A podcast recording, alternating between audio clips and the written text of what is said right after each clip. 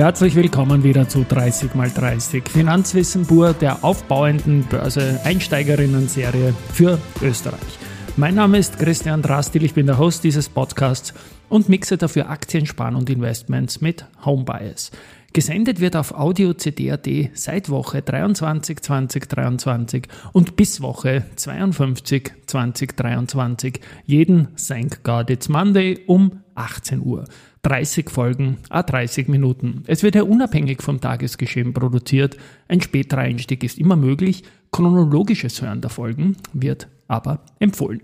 In der heutigen Folge 23 geht es um In Gold We Trust, den großen Report von Ronny Stöferle und Marc Walleck mit dem Titel Showdown. Und ja, wir nähern uns dem Thema Gold auch sehr, sehr, sehr volkswirtschaftlich. In Summe sprechen wir von 434 Seiten. Und ich zitiere, wie gesagt, die Autoren von In Gold We Trust. Und legen wir los in, mit einem Punkt, der, glaube ich, ganz spannend ist. Denn wir leben in einer Zeit, in der sich die Ereignisse zu überschlagen beginnen.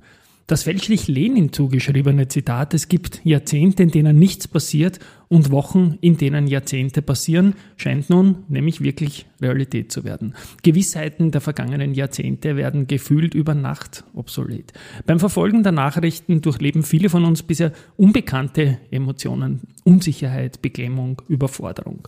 Eine Pandemie, eine Teuerungskrise, Kriege, politische Polarisierung, technologische Durchbrüche, Durchbrüche wie die künstliche Intelligenz. Es war nur eine Frage der Zeit, bis die Folgen der jahrelangen Null, Niedrig- und mitunter sogar Negativzinsen ans Tageslicht kommen.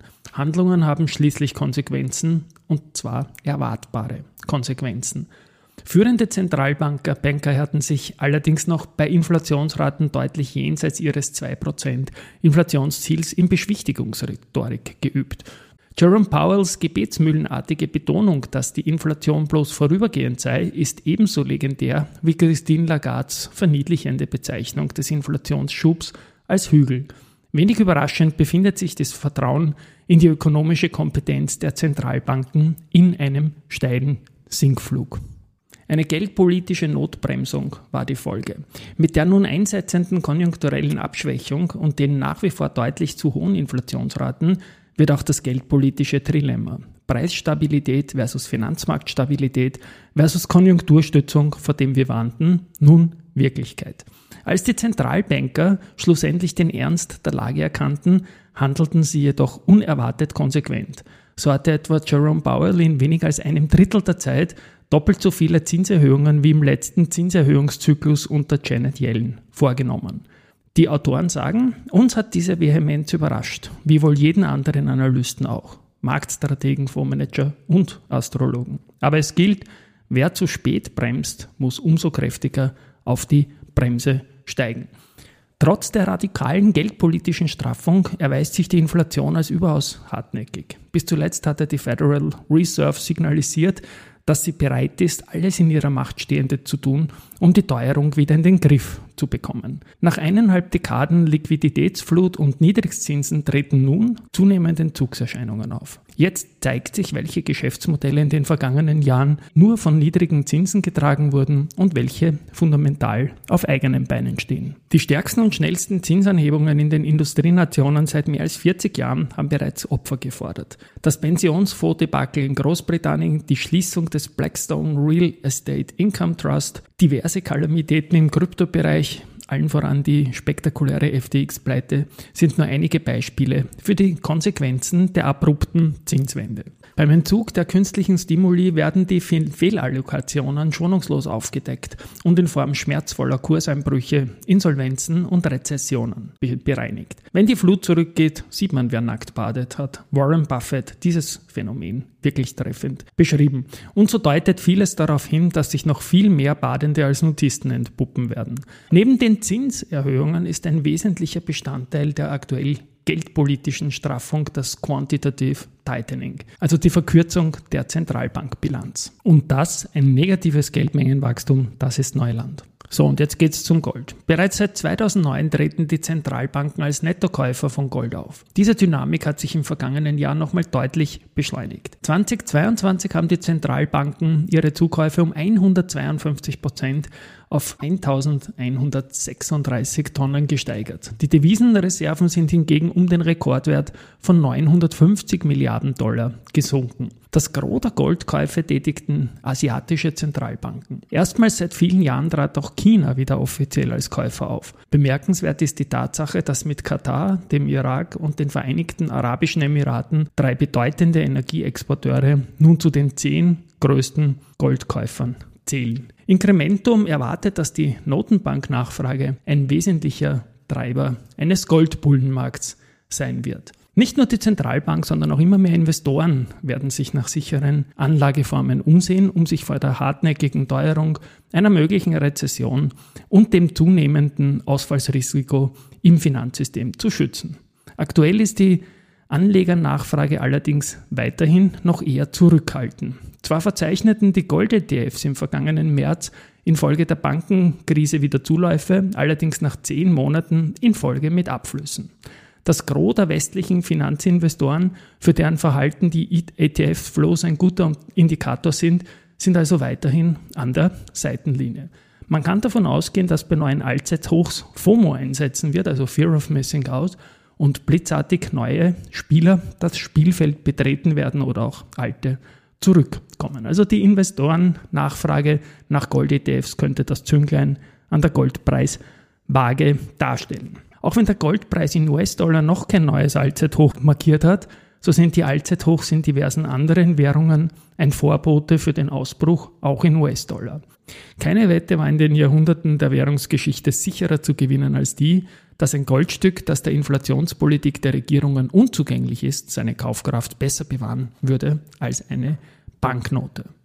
Was haben Euro, Schweizer Franken, britisches Pfund, japanischer Yen, aber auch exotische Währungen wie zum Beispiel der äthiopische Bir, der Paranga in Donga oder der Ngultrum, die Währung des Königreichs Bhutan gemeinsam?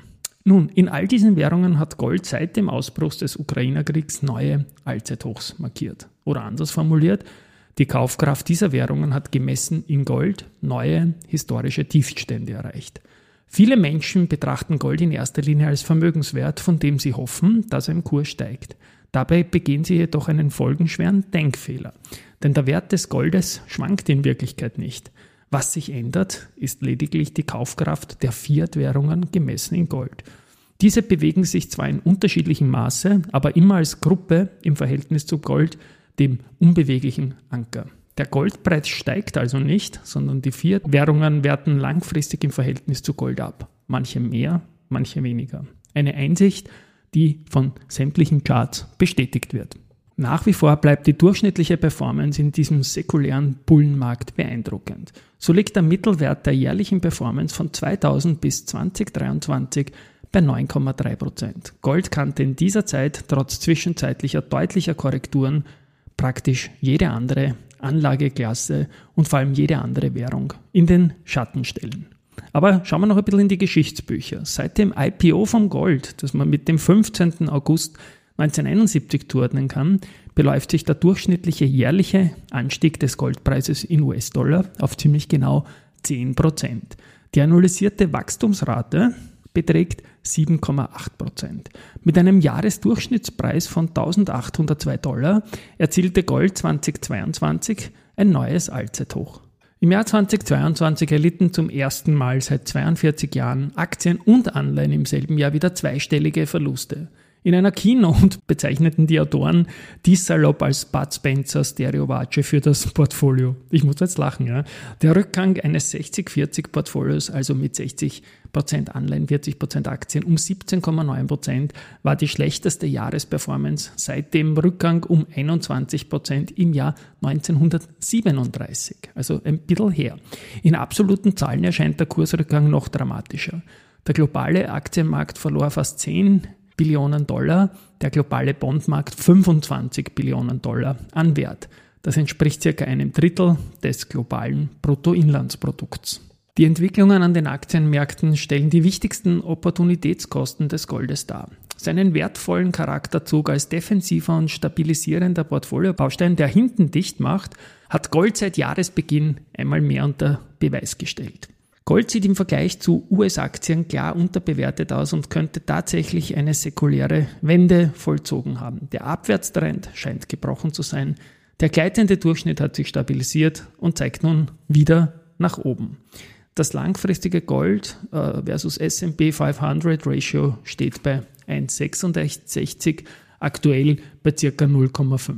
Basierend auf den früheren Gegentrend-Rallies könnte sich Gold bei unveränderten S&P also mehr als verdreifachen, falls die Ratio in den nächsten Jahren den 123-jährigen Schnitt erreichen sollte. Auch für Anleiheninvestoren ist 2022 äh, vergleichbar gewesen mit dem Abschneiden der deutschen Fußballnationalmannschaft bei der WM in Katar. Abhacken und vergessen hat 2022 der große Bond-Bärenmarkt begonnen ein unterschätzter Grund für den Ausverkauf von Anleihen mit langen Laufzeiten könnte die Einsicht der Anleger sein, dass die Vorschläge der Politik zur Bewältigung des Preisdrucks die Teuerung eher anheizen als zügeln. Ob in Italien, Frankreich, Deutschland oder Kalifornien. Der häufigste Vorschlag zur Bekämpfung der hohen Energiepreise sind Kraftstoff, Subventionen und Preisdeckel. Um diese Subventionen und Steuersenkungen zu finanzieren, wurden Steuern auf Windfallgewinne der Energieunternehmen oder Sonderdividenden eingeführt. Bei uns kennt man das als Übergewinnsteuer. Allesamt Maßnahmen, die wohl kaum dazu dienen, Investitionen zu fördern. Der Markt erkennt, dass die beschlossenen Maßnahmen zur Bekämpfung der Teuerung, egal ob fiskalisch, geldpolitisch, regulatorisch oder geopolitisch, gewährleisten, dass die Inflation uns weiter erhalten bleibt. Die Konsequenzen der hartnäckigen Teuerung auf gemischte Portfolios, Risk, Parity, Anlagestrategien Strategien etc. konnte man 2022 eindrucksvoll beobachten. Leider. Die negative Korrelation ist jedoch langfristig betrachtet eher die Ausnahme als die Regel. Gold und Rohstoffe kann man sich auch noch anschauen. Vom Überschuss zur Knappheit war zuletzt ein bisschen die Überschrift und der Rohstoff Sektor hat sich wie Phönix aus der Asche einer Wiederauferstehung äh, zugezogen und befindet sich in einem säkulären Bullenmarkt. Ein Bullenmarkt, der vom Gros der Investment Community jedoch negiert, ignoriert oder bestenfalls milde belächelt wird, so wie die griechische Nationalmannschaft bei der Fußball-EM 2004 und natürlich nur bis zum Triumph im Finale. Es ist erstaunlich, wie widerstandsfähig die Rohstoffhaus ist, obwohl der globale Motor stottert und die Zinsen rapide ansteigen. Dennoch sind Commodities bei institutionellen Investoren weiterhin so wenig gefragt wie pelzgefütterte Handschuhe im Hochsommer. Betrachtet man die langfristigen historischen Performance-Attribute von Rohstoffinvestments, so ist der positive Case eindeutig. Die Studie Facts and Fantasies about Commodity Futures 10 Years Later bestätigt die Wirkung von Rohstoffen als Inflationsschutz, während Aktien, Anleihen und auch Immobilien in der Regel negativ mit der Inflation korreliert sind. Im untersuchten Zeitraum seit 1959 wiesen nur Rohstoffe eine positive Korrelation mit der Inflationsrate auf, was diese zur einzigen echten Inflationsabsicherung macht. Commodities ermöglichen eine Absicherung gegen unterschiedliche Spielarten der Teuerung, wird dabei klar. Industriemetalle performen bei nachfragebedingter Inflation, der Energiesektor naturgemäß dann, wenn die Teuerung durch Energiekosten getrieben wird, während Gold und Silber am besten abschneiden, wenn die Glaubwürdigkeit der Notenbanken und des Bankensystems in Frage gestellt wird. Ersteres jetzt auf jeden Fall. Eine Rohstoffallokation bietet also drei potenzielle Vorteile. Langfristig positive Renditen, geringe Korrelationen zu Aktien und Anleihen und Absicherung gegen Inflationsdruck. Kommen wir zum Thema Nachhaltigkeit. Schon seit vielen Jahren, wenn nicht gar Jahrzehnten, ist der Ruf nach mehr Nachhaltigkeit zu hören. Gibt man Nachhaltigkeit bei Google ein, so liefert die Suchmaschine fast 400 Millionen Treffer. Das schaffen Wolfgang Amadeus Mozart, Helene Fischer und Heino nicht einmal zusammen. Dagegen spielt bei den Schulden, insbesondere bei den Staatsschulden, das Thema Nachhaltigkeit seit der Corona-Pandemie überhaupt keine Rolle mehr. Koste es, was es wolle. Dieser unselige Satz von Mario Draghi ist die neue Wirklichkeit. Die unmittelbar auf die Corona-Pandemie folgende Energie- und Teuerungskrise hat diese verhängnisvolle Maxime zu einem Kassenschlager werden lassen. Diese Schieflage sollte Grund genug sein, sich damit auseinanderzusetzen, was Nachhaltigkeit eigentlich wirklich bedeutet. Die bekannteste Definition stammt von der Weltkommission für Umwelt und Entwicklung der Vereinten Nationen aus dem Jahre 1987. Danach erfüllt eine Entwicklung das Kriterium der Nachhaltigkeit, wenn sie die Bedürfnisse der gegenwärtig lebenden Menschen befriedigt, ohne die Fähigkeit künftiger Generationen in Frage zu stellen, ihre eigenen Bedürfnisse zu befriedigen. Diese allgemein geteilte Information oder Definition von Nachhaltigkeit beruht sehr stark auf der intergenerativen Gerechtigkeit. Und genau diese intergenerative Gerechtigkeit wird von der Staatsverschuldung gefährdet. Wie wir auch schon in den vergangenen Jahren ausgeführt haben, leiden die offiziellen expliziten Staatsschuldenzahlen daran, dass sie die Ansprüche aus Einzahlung in die Sozialversicherungssysteme und sonstige gesetzlich verbriefte zukünftigen Ansprüche, die sogenannten impliziten Schulden, nicht berücksichtigt. Für die meisten Länder kommt es dadurch zu einer mitunter dramatischen Unterschätzung der Schuldenbelastung.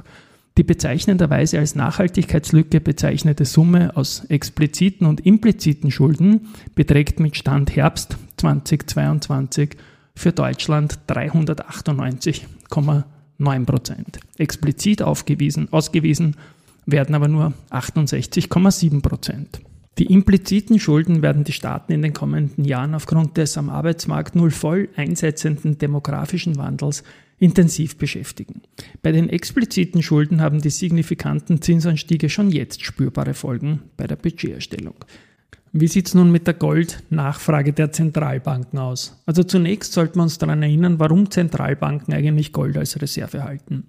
Der IWF veröffentlichte im Jänner 2023 eine Studie mit dem Titel Gold as International Reserves, a barbarous relic no more – in diesem Artikel haben die Autoren, darunter der renommierte Wirtschaftshistoriker Barry Eichengreen, zwei mögliche Erklärungen hervorgehoben, warum die Goldnachfrage der Zentralbanken im letzten Jahrzehnt zugenommen hat. Erstens gilt Gold in Zeiten großer wirtschaftlicher, finanzieller und geopolitischer Unsicherheit und in Zeiten niedriger Renditen für Reservewährungen als sicherer Hafen und begehrtes Reserveasset. Zweitens wird Gold als sichere und wünschenswerte Reserve angesehen, wenn Länder Finanzsanktionen unterliegen und wenn finanzielle Assets möglicherweise eingefroren oder beschlagnahmt werden. Unter allen Ländern halten die USA weiterhin mit Abstand die größte Menge Gold, gefolgt von Deutschland, Italien, Frankreich, Russland und China. Während der Goldbestand einen überwiegenden Teil der Währungsreserven dieser westlichen Nationen ausmacht, liegt der Prozentsatz der Goldreserven im Verhältnis zu den gesamten Reserven Russlands und Chinas lediglich bei knapp 24 Prozent bzw. 3,5 Prozent, obwohl insbesondere diese beiden Nationen in den letzten Jahren vermehrt Gold nachgefragt haben. Die Nachfrage nach Bahn und Münzen hat deutlich zugenommen. Der Wunsch, das Vermögen angesichts der weltweiten Inflation zu sichern, blieb dafür der wichtigste Anreiz. China Dort ist die Bahn- und Münznachfrage im Gesamtjahr um 24 Prozent auf 218 Tonnen gesunken, was hauptsächlich auf Corona-bedingte Beschränkungen während 2022 noch zurückzuführen war. In Indien sank die Bahn- und Münznachfrage um 7 Prozent. In der Türkei hat es hingegen ein Plus von 38 Prozent gegeben und im Nahen Osten sogar ein Plus von 42 Prozent. Insgesamt gab es im Jahr 2022 einen historischen Höchststand in der Nachfrage nach Bahn und Münzen durch Anleger aus dem Westen. In den USA und Europa gemeinsam kann man auf 427 Tonnen, der alte Höchststand war aus 2011 von 416 Tonnen. Im Jahr 2022 gab es einen Rückgang der Bestände in Gold-ETFs um 3%. Da geht es um 110 Tonnen bzw. 3 Milliarden Dollar. Obwohl die Nachfrage nach diesen Produkten in den ersten vier Monaten 22 aufgrund des erhöhten geopolitischen Risikos sprunghaft angestiegen ist, wurden die Gewinne allmählich wieder abgegeben, als die Zinserhöhungen der Zentralbanken die Wirtschaftsschlagzeilen zu dominieren begannen. Also die weltweite Schmucknachfrage ging um 3% auf 2086 Tonnen zurück, was auf die sehr schwache chinesische Nachfrage zurückzuführen ist, die mit nur 571 Tonnen minus 15 Prozent unter dem 10-Jahres-Durchschnitt lag. Und auch hier wieder außergewöhnlich stark war die Nachfrage im Nahen Osten plus 15 Prozent, in der Türkei plus 8 Prozent und in Südostasien. Autoren von Incrementum in Gold We Trust betrachten Gold aber nicht als die Antwort auf jede Frage oder die Lösung aller Probleme, sondern es ist ihnen vielmehr ein Anliegen, die einzigartigen Portfolioeigenschaften von Gold zu analysieren und diese begreiflich zu machen. Gold ist also ein Teil eines breit aufgestellten Portfolios. Wichtig ist auch das Thema Vertrauen, denn Vertrauen reduziert Komplexität, macht Portfolios antifragiler. Und diese Erwartungen hat Gold im Zuge der Corona-Krise und des Ausbruchs des Ukrainer-Krieges erfüllt. Es zeigt sich, dass sich der Vertrauensschwund in den Dollar zu einer höheren Nachfrage nach Gold entwickelt hat. Und dies sogar von Seiten der Zentralbanken. Diesen Zug ins Gold kann man natürlich auch negativ sehen, insofern Staaten weiterhin Handel treiben können, deren politische Führung man gerne sanktioniert, isoliert oder gestürzt sehen würde. Und tatsächlich besteht die Gefahr, dass Gold allgemeinen Opfer der geopolitischen Entfremdung werden könnte. Man kann es aber auch positiv sehen, dass Gold gerade in schwierigen Zeiten ein letzter Vermittler, Brückenbauer und globaler Vertrauensanker ist, der eine schärfere wirtschaftliche Desintegration und politische Konfrontation verhindert. Schließlich hat das Einfrieren der Währungsreserven Russlands durch die USA und die EU dem Rest der Welt gezeigt, dass dieser nicht darauf vertrauen kann, seine auf US-Dollar oder Euro lautenden Währungsreserven auf jeden Fall wieder einlösen zu können. Ein weiterer Punkt ist die steigende Bedeutung der Goldmärkte im Osten und der drohende Showdown mit dem Westen. Gold fließt dorthin, wo es am meisten geschätzt wird. In Regionen mit starkem Wirtschaftswachstum, hohen Sparquoten und steigendem Einkommensniveau. Indien und China importieren einen immer größeren Teil der Weltgoldproduktion und horten enormen Mengen an physischem Gold. 2022 waren China und Indien für 48,4 Prozent der weltweiten Konsumentennachfrage verantwortlich. Asien verfügt bereits über eine exzellente Infrastruktur für den physischen Goldhandel, angeführt von der Shanghai Gold Exchange SGE. Auch wurde ein neuer Moskau World Standard für den Goldhandel vorgeschlagen, der das Duopol der LBMA und der COMEX bedrohen soll. Die Zentralbanken sind seit 2009 Nettokäufer von Gold. Im Jahr 2022 kauften diese Zentralbanken so viel Gold wie noch nie. Unter dem Druck steigender geopolitischer Risiken geben bislang blockfreie Staaten ihre Blockfreiheit auf. In der globalen geopolitischen Landschaft kommt es zu tektonischen Verschiebungen, da sich Staaten im Rekordtempo Organisationen wie den BRICS oder der SCO anschließen. Die Länder, die über ihre Zentralbanken Gold anhäufen, sind dieselben Länder, die diesen Organisationen beitreten wollen, in Vorbereitung auf ein möglich neues, an Gold gebundenes Währungssystem. Na gut, Gold versus Bitcoin. Es gibt erhebliche Differenzen zwischen Goldanlegern und Bitcoin-Enthusiasten, die sich häufig in Diskussionen und Streitigkeiten verwickeln und den bevorzugten Vermögenswert des jeweilig anderen herabwürdigen. Das Konzept des intrinsischen Wertes ist ein Streitpunkt zwischen Kritikern und Befürwortern von Bitcoin. Doch letztendlich bestimmen subjektive Präferenzen den Wert eines Vermögenswertes. Bitcoin wird zum jetzigen Zeitpunkt nur von einer kleinen Minderheit als Geld angesehen, doch Bitcoin hat mit Sicherheit bereits eine Art von Geldigkeit erlangt, wenn man Hayeks Ansatz folgt und Geld als Adjektiv betrachtet. Während Gold einzigartige physische Eigenschaften hat, die es wertvoll machen, besitzt Bitcoin einzigartige digitale Eigenschaften, welche einen hohen Nutzen stiften können. Bitcoin und Gold sind als Wertaufbewahrungsmittel komplementär, nicht konkurrierend. Beide haben einzigartige Vorteile, aber auch Einschränkungen. Eine Kombination von Gold und Bitcoin kann einen zusätzlichen Mehrwert schaffen. Goldbugs versus Bitcoin-Maximalisten. Goldanleger haben aus verschiedenen Gründen eine negative Einstellung zu Bitcoin.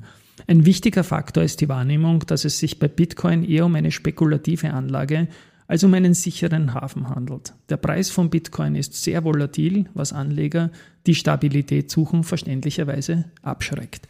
Darüber hinaus hat sich Gold als Wertaufbewahrungsmittel über eine lange Zeit etabliert, während dem Bitcoin ein junger Vermögenswert ist.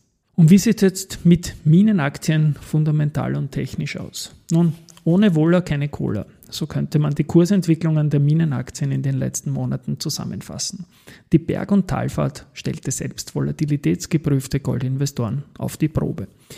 Die globale Teuerungswelle machte auch nicht vor dem Mining-Sektor Halt. Die Global All-in Sustaining Costs der Goldproduzenten erreichten im Jahr 2022 ein neues Rekordhoch und stiegen im Jahresvergleich um 18 Prozent auf 1276 Dollar pro Unze an. Der Markt scheint noch nicht ausreichend realisiert zu haben, dass zahlreiche Miner ihre Bilanzen, ihre Margen und ihre Geschäftsmodelle in den letzten Jahren deutlich gestärkt haben. Trotz der jüngsten Konsolidierungswelle, Stichwort Kirkland, ist die Goldproduktion einer der am stärksten fragmentierten Industriezweige. Aufgrund der anhaltenden Angebotsdefizite und der grüneren Wahrnehmung von Kupfer werden Majors aus dem Goldsegment verstärkt in den Kupferbereich diversifizieren. Incrementum erwartet, dass insbesondere Explorer und Developer mit signifikanten Gold-Kupfer-Lagerstätten in sicheren Jurisdiktionen auf dem Speiseplan der Majors stehen werden. Große Profiteure der Entwicklung werden Junior-Produzenten, ausfinanzierte Developer, so Explorer, mit Weltklasse-Entdeckungen in Tier 1 Regionen sein. Auch im Bereich Kupfer werden zunehmende MD-Aktivitäten erwartet. Ja, und dann gibt es noch das Thema ESG, also politisch gewünschte Umsetzung von Netto Null, hat auch die Umweltkomponente der ESG-Aktivitäten in den vergangenen Jahren dominiert, was auch vom Goldmarkt keinen Halt genommen hat. Um das Gleichgewicht wiederherzustellen, ist die Analyse auf dem sozialen Aspekt von ESG äh, quasi hier hergeleitet. Die finanziellen Auswirkungen einer Konzentration auf die Triple Bottom Line zeigen, dass Unternehmen mit einem hohen Maß an sozialen Investitionen eine um 20% höhere Eigenkapitalrendite erzielen als ihre Konkurrenten. Dieser Fortschritt in Richtung Nachhaltigkeit wird durch die neuen Responsible Gold Zertifizierungen beschleunigt, die die Standards anheben und den Verbrauchern eine höhere Qualität der ESG-Anlageprodukte bieten. Dennoch zeigen sich Herausforderungen in Form wachsender Verstaatlichungsfantasien in Lateinamerika und den negativen Folgen der Automatisierung ab. Das Ausmaß, in dem diese Herausforderungen in Chancen zur Stärkung des gesellschaftlichen Engagements umgewandelt werden können, wird der entscheidende Faktor für den ESG-Erfolg von Goldminenunternehmen sein. Und finally die Investitionsausgaben. Die 2021 und 2022 stark gestiegenen Rohstoffpreise haben bislang noch keine nennenswerte Zunahme der Investitionsausgaben ausgelöst. Der Rohstoffsektor ist seit mehr als einem Jahrzehnt einer Vielzahl von Investitionshemmnissen ausgesetzt. Die Welt benötigt acht Projekte von der Größe der Escondida-Mine in Chile, der größten Kupfermine der Welt in den nächsten acht Jahren, um die auf 6 Millionen Tonnen pro Jahr geschätzte Versorgungslücke bei Kupfer in den 2030er Jahren zu schließen. Diese Schließung der Angebotslücke könnte unter anderem durch Innovationen geschehen. Die direkte Lithium-Extraktion ist ein Beispiel dafür. Bei den grünen Rohstoffen wie zum Beispiel Kupfer, Lithium, Nickel und Silber drohen langfristige Angebotsdefizite. Die Politik wird letztendlich Anreize für Investitionen in grüne Rohstoffe setzen. Angesichts des knappen Angebots und der historisch niedrigen Bewertung von Rohstoffen wird die erwartete Rückkehr von Investitionen den Beginn eines neuen Rohstoff-Superzyklus kennzeichnen. Slash Risikohinweis natürlich wie bei allen in dieser 30x30 Serie. In Gold We Trust gibt immer noch eine Goldpreisprognose bis zum Ende der jeweiligen Dekade an. Und für diese Dekade gibt es ein Dekadenziel von etwa 4800 US-Dollar. Also mehr als eine Verdoppelung.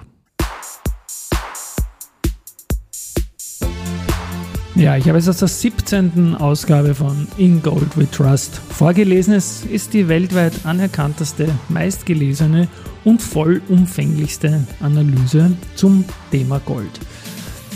Einen Internethinweis werde ich natürlich in den Shownotes verlinken. Bereits zum elften Mal ist diese Publikation unter dem Dach der Incrementum AG erschienen. Wie gesagt, mehr als 400 Seiten. Danke an den Ronny Stöferle, dass ich daraus zitieren konnte.